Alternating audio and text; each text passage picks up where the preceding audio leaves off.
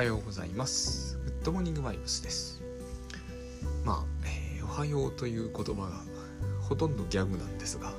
えー、まあしょうがなくてですねえっ、ー、といわゆるオミクロンというやつにかかってしまいまして声ちょっとおかしいかもしれないですけどそんなに調子が悪いわけじゃないです、まあ、これできるぐらいの調子には戻ってきました。あの別に、えっ、と自宅療養の話もまあ、えー、する機会があったらおいおいするとしてですね。えっ、ー、と今日はそうだな。もう夜中夜中ではないな。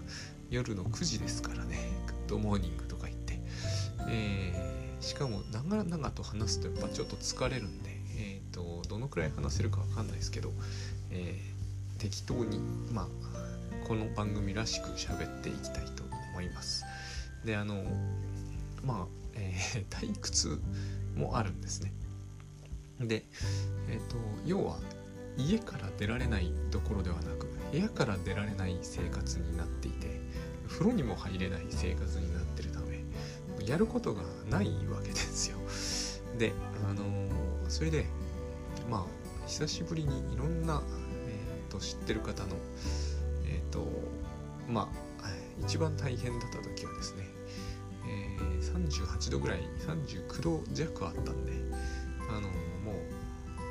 うポッドキャストとか聞きまくったりもしたんであなんかこういう自己発信自己発信なんですよねあれはね。情報発信なのかもしれないんですけど、えー、この状態で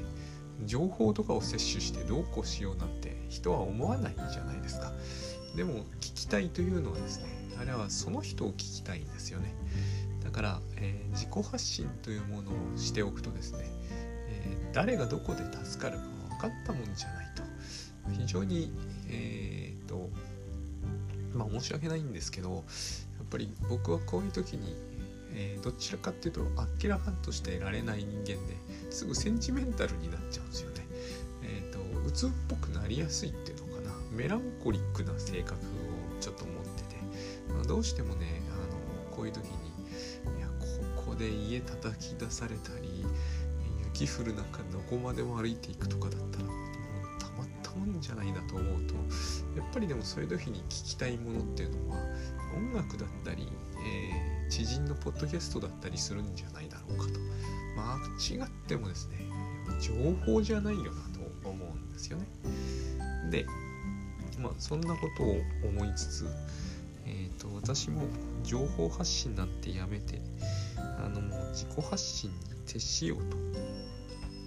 まあ、思った次第なんですね。で、グッドバイブスの発信も続けていくけど、えっと、この状況ですとですね、グッドバイブス的にもまたいろいろ多分溜まっていくんで、喋りたいことは出てくると思うんですが、とりあえず今日は、あのこの番組にあれね、えー、読んだ本とかの話を織り交ぜていこうと思いました。うまく、調子が良くなってくればですね、えー、療養の話をノートに書いたりもブログですねしていきたいと思ってるんですけどまだちょっとまとめて何かを書こうという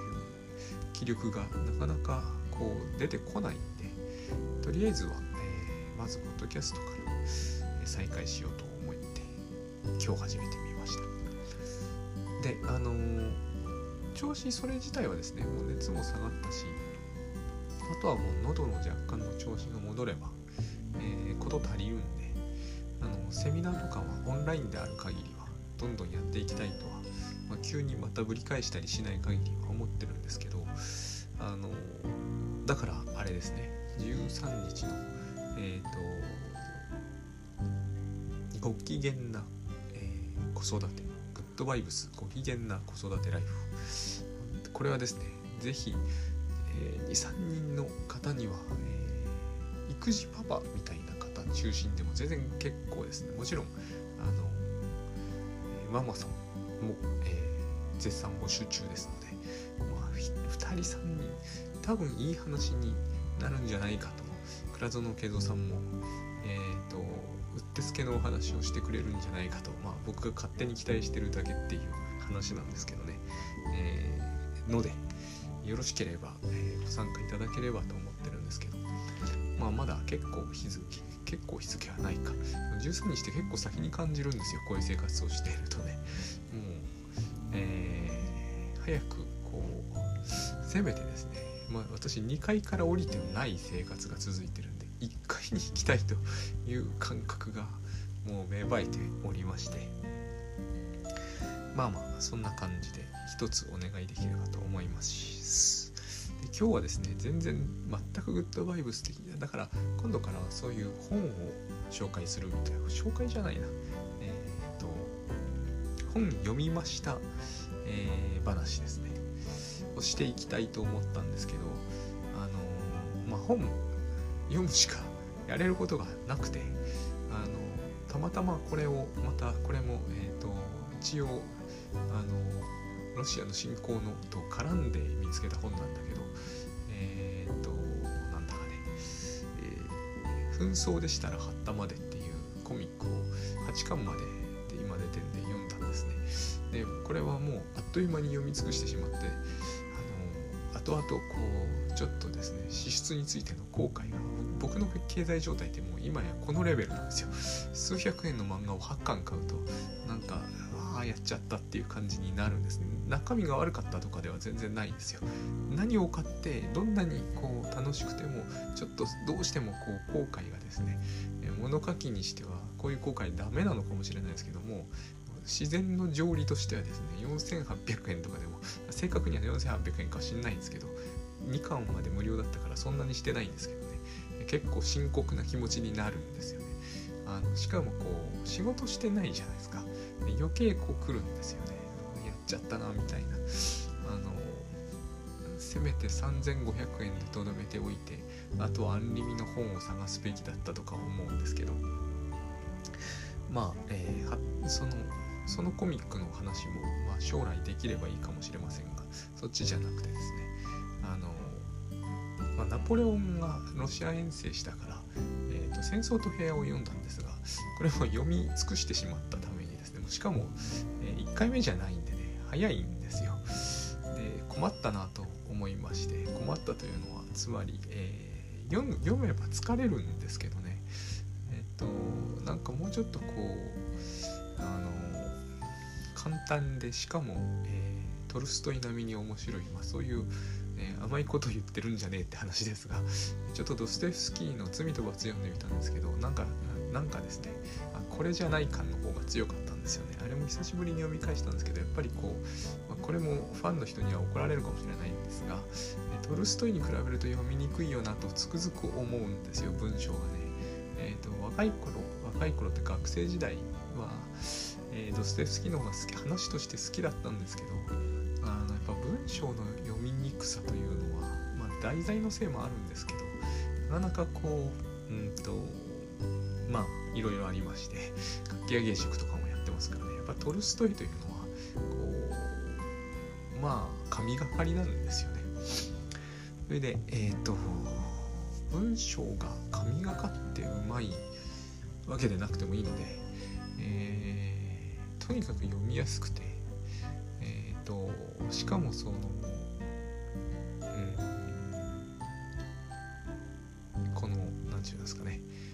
病気の身体感覚から自分を切り離してくれるようなのないかなと探していてうってつけのがあったんですよ。あの落合監督のですねあの、まあ、言ってみれば何て言うんですかね、えー、スポーツああいうのあるじゃないですかスポーツのこうちょっとねあのあバンキシャさんが書いたやつああいうの間違いなくうまいんですよね。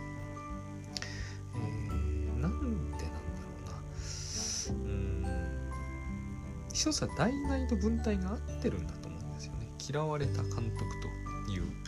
えー、まあ、タイトルも非常にいいですよね。落合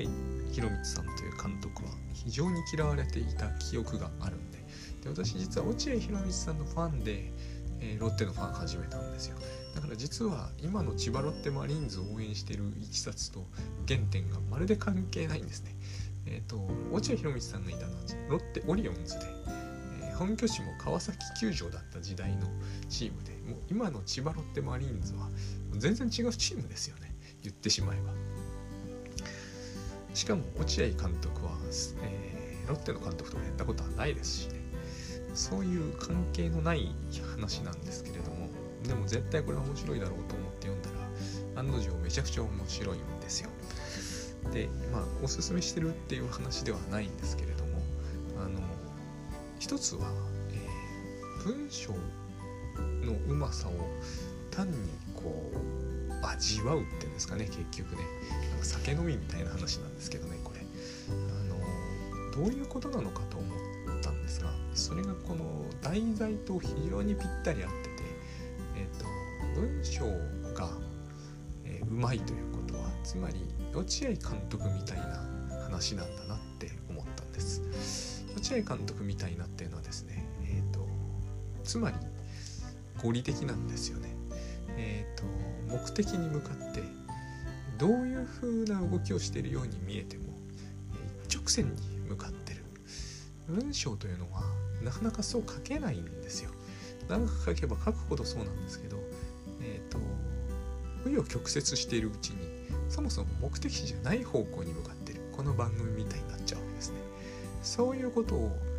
いかに許さないかっていうのがやっぱり文章のうまさに如実に現れるんですよね実は。だから私は決して文章うまい方じゃないんですよ。あの新聞記者さんっていうのはやっぱりこうあまりにも制約が多いじゃないですか。基本的には消費されるものですし1日の中で書かなければいけないものですしこれに無理がありますよね。しかも、えー、文字数の制限はひどいししかもあまりにも多くの人が読みますよね。だから勢いあれにかけるという人はうまくならざるを得ないわけですよね。余計なこと書いてる場合じゃないんで。でここういう人がですねあのスポーツについて書いたもの面白いに決まってるんですよ。スポーツってのは情報としての必然性が実はないじゃないですか。スポーツの勝ち負けを絶対知らなきゃいけない理由ってないですよね。こと今日えっ、ー、とキーウに侵攻したとかなんとかいう情報に比べてえっ、ー、と中日が勝ったかどうかって実は重要じゃないですよね。ここを必然性があるんだと思って読ませ尽くすにはよっぽど面白く書かなきゃいけないのに無駄なことは書けないんですよ。だから非常に、うん、まあうまくなるわけですよね。うまく書かれているに違いないわけです。多分そうじゃないとあれ最後までは書く気がそう書けないですよね。そもそもね。こんな200ページもある本で一冊結局落合のことしか書いてないわけですよ。しかも無駄のない文章で書いたらえっ、ー、と多分、え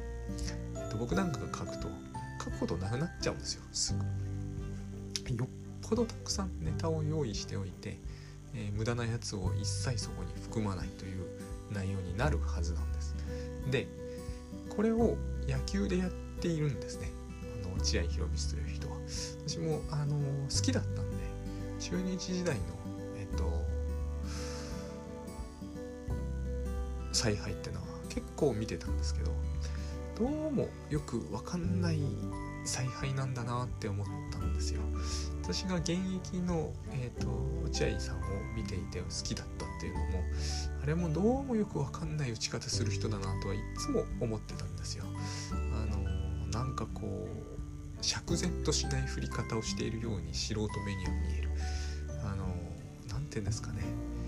当時西武ライオンズに秋山浩二って人がいたんですけどああいう人が打つホームランってなんかやたらかっこいいんですよね。私が別に大好きだったってわけじゃないんですけどやたらかっこいいんですよ。なんかそういうかっこいい感じが全くしないんですよね。でもホームランは打つんですよ。なんかこうえこの打球ってなんかセカンドとライトあたりの間に落ちそうじゃないと思うとホームランになっているみたいなそういう人なんですよね。そういう人で采配を見ていてもそういう感じなんですよ。全くこう3度も三冠を取った人じゃないですか。ホームラン50何本打っていてえー、っといかにも攻撃的な感じがするんですけど野球はもう全く違うんですよね。なんか3対0で勝つみたいな。とにかく守って守って守って勝つんだけどその守りも、えーと、なんかこうものすごく素晴らしく守ったっていう感じではないような試合、えーと、本当にこうですね。ないというのか要するにファンに分かりやすいような展開はないんだけど、えーと、終わってみれば勝つみたいな感じであるいはこうそもそもペナントがすごくこう強くて独創的で圧倒して勝つっていうんではないんだけどなんかこんなんで大丈夫なのかなという感じを続けているうちにでも10月になれば優勝しているみたいなそういう感じでですねあのとにかく強かっ印象があります。私中日のファンだったわけではないんですけどね。であの有名なのがありますよね。日本シリーズで、えー、パーフェクトのピッチャーを8回で下ろしたという。あれも私は下ろすような気がでもこの本にも書いてあったんですけどしたんですよ。なんかこの監督だったら下ろすんじゃないかなと、まあ、下ろすって正気ではできない感じなんですよやっぱり。あの時もそうだったんですけど、何しろパーフェクトですからね。もしかすると今後も永遠に日本シリーズでパーフェクトって出ないかもしれないじゃないですか。でもしかもえっ、ー、とあの時の山井ってピッチャーなんですけど10勝もしているわけじゃなかったんですよ。そのピッチャーを8回でまあ下ろしたんですけれども普通じゃないなっていう感じがやっぱりすごいしました。であの普通じゃないその感じっていうのが、えーと、この本でも当然書かれてるんですけれどもどういうふうに書いてるかなっていうふうにやっぱり思ったんですよね。えっ、ー、と普通じゃないあの感じが伝わってこないようには書かないはずですよね。でもあの、まあ、みんなあのシーンについてはもう何度も何度もテレビでもやってるしいろんな人がまあそれはそれはたくさん批判も賛否で、えーと、9対1で批判ぐらいだったという印象ですけれどもまあ批判はやたらされてたしいろんな人がいろんなことを言ってましたけれどもどういうふうにこれ書いてるのかなっていうのも大変注目したんですけど、えー、非常にこう納得いくような書き方でなるほどなぁと思いました。なるほどなぁと思ったと同時に、まあ、この本のタイトルが「嫌われる、え、嫌われた監督かな？嫌われるわけだよな」とつくづく思いましたね。私なんかもファンだからこの本読んでも嫌いにはなんないですけどこれは嫌われるわという感じがつくづくしました。それぐらい何て言うんですかねあの、えー、まあ、逆に言うと好かれるようなことを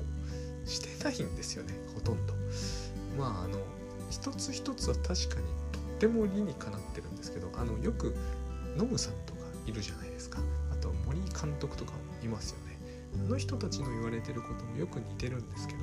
それでもここまでじゃないなっていう感じが私やっぱりしたのがちょっと意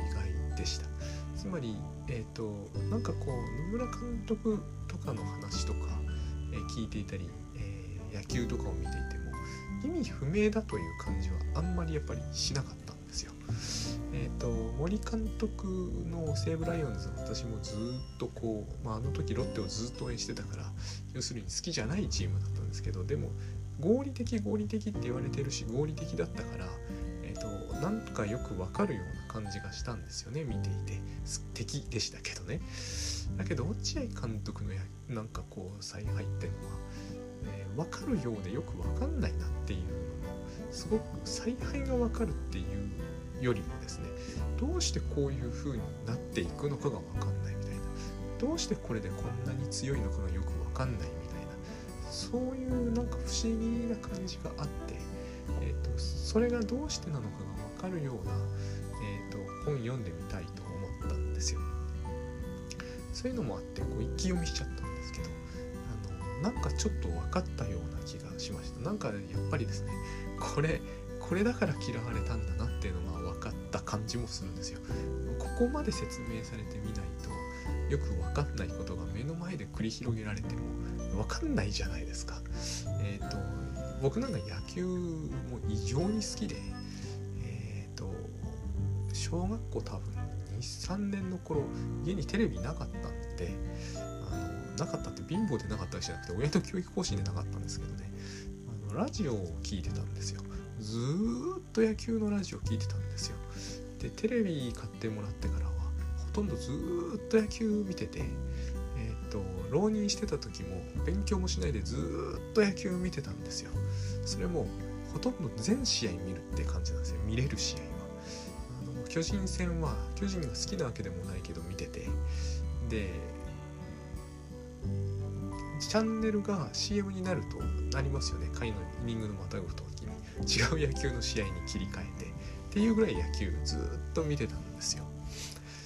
で大体こう采配って言っても作戦って言ってもそんなにいっぱいいっぱいやることが見えてくるわけじゃないけど、えーと、大体行われることは似ているのでやっぱり。そこには一定の理屈があるので見てれば全く分かんないなってことはなかった。ですね。強いチームほどしかも分かりやすいんですよ。弱いチームというのは、えーと、あれやってこれやっても無駄なんでだんだんこう理に理解に苦しむようなことでももうやんないわけにはいかないからやるみたいなものも出てくると思うんですけど私弱いチームばっかり応援してたんでその辺は分かる気がするんですが、えーと、そうじゃないですよね。落合監督の率いてた中日って、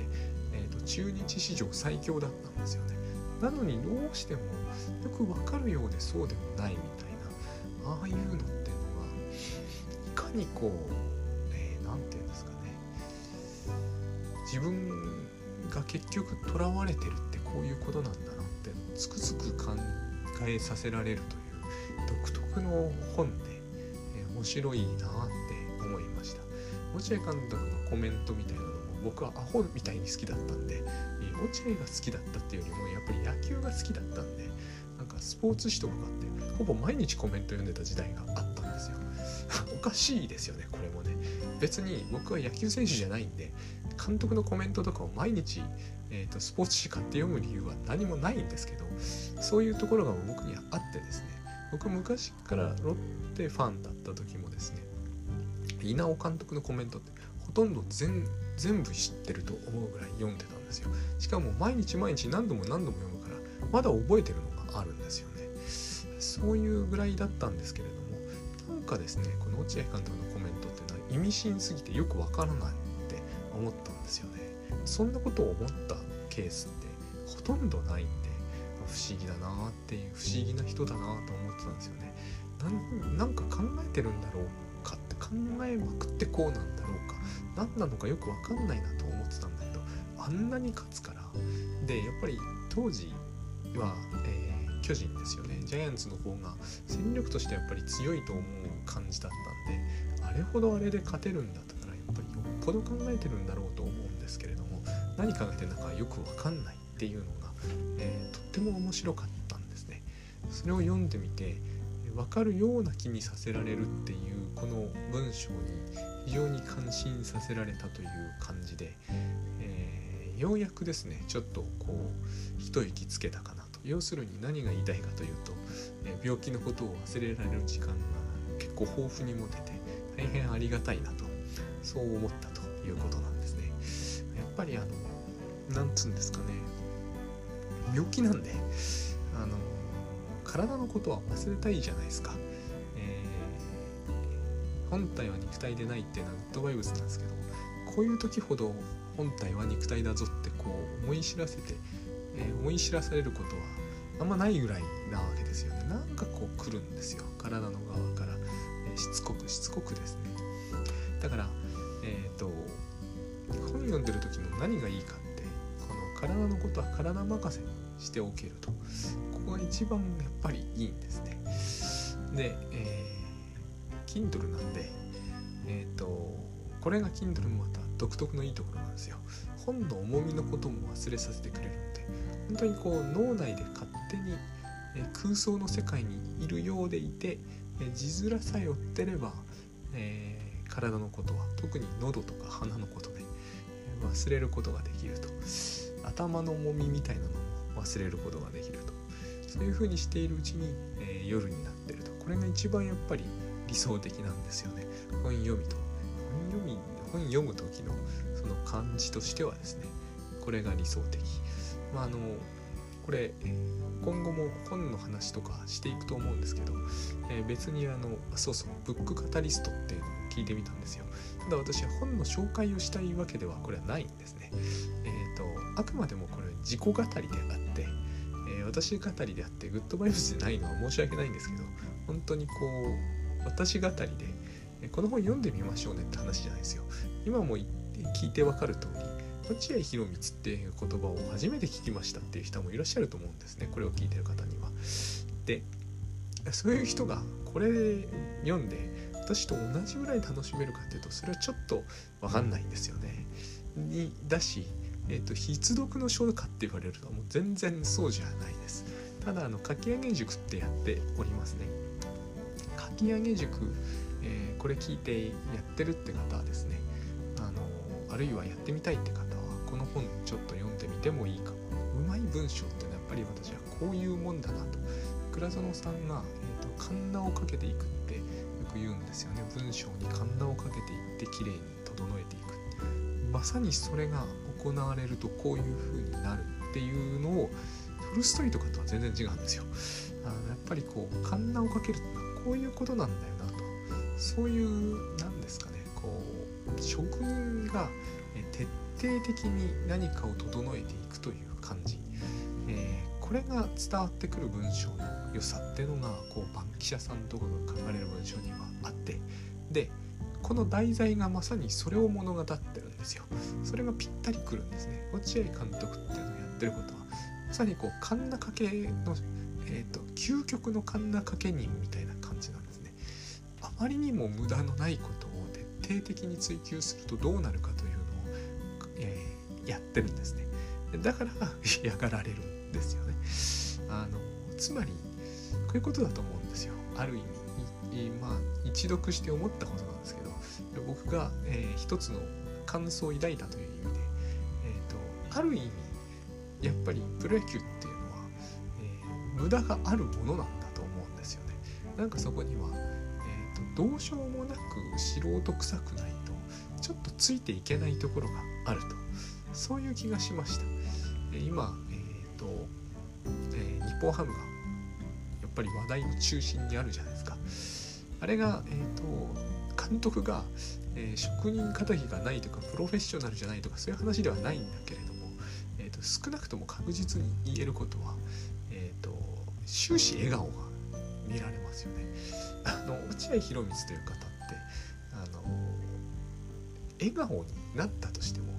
めちゃくちゃ皮肉っぽい笑い方しかしないですよね。あれはもう字なんだと思うんですよ。別に計算してそうなってるわけでは決してないと思うんです。選手時代もそうでしたからね。ただそういうところからしてもあのなんかこう好き好きってどうしても分かれちゃうと思うんですよ。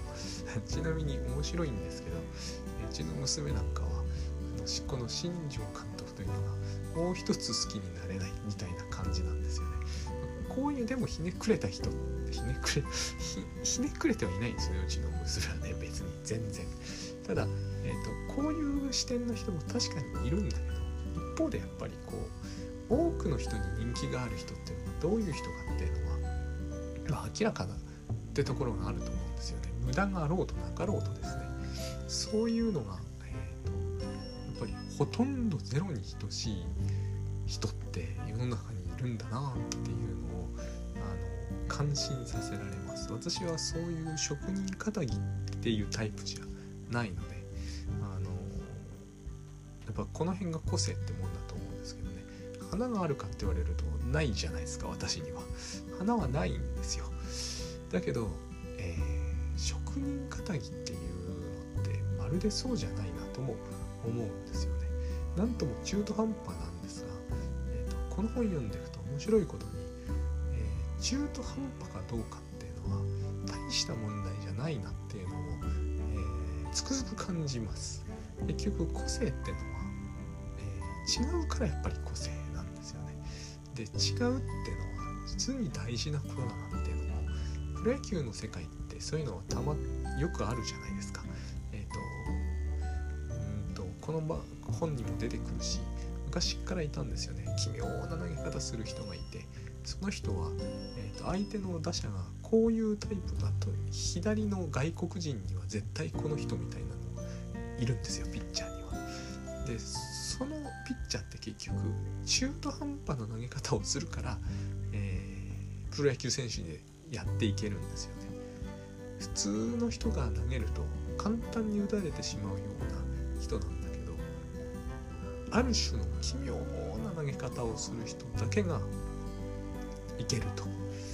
そういうことがあるんですよね。そういう話も出てきます。私これを読んでつくづくやっぱりその通りだなっていうふうに思いました。物書きも全くその通りだなと思うんですよね。えっ、ー、と自分にしかできないことだけをやれるは一番結果としてはいいわけです。自分にしかできないことが何だかが分かんないっていうの大きな盲点なんですけれども自分なんでそれこそ自分にしかわからない話なんですけどのはずなんですけどね。でも、えー、自分にしかできないことっていうのは間違いなくあるんですよ。じゃなきゃその人は自分じゃない人になっちゃいますから。でそんな人世の中にいませんから。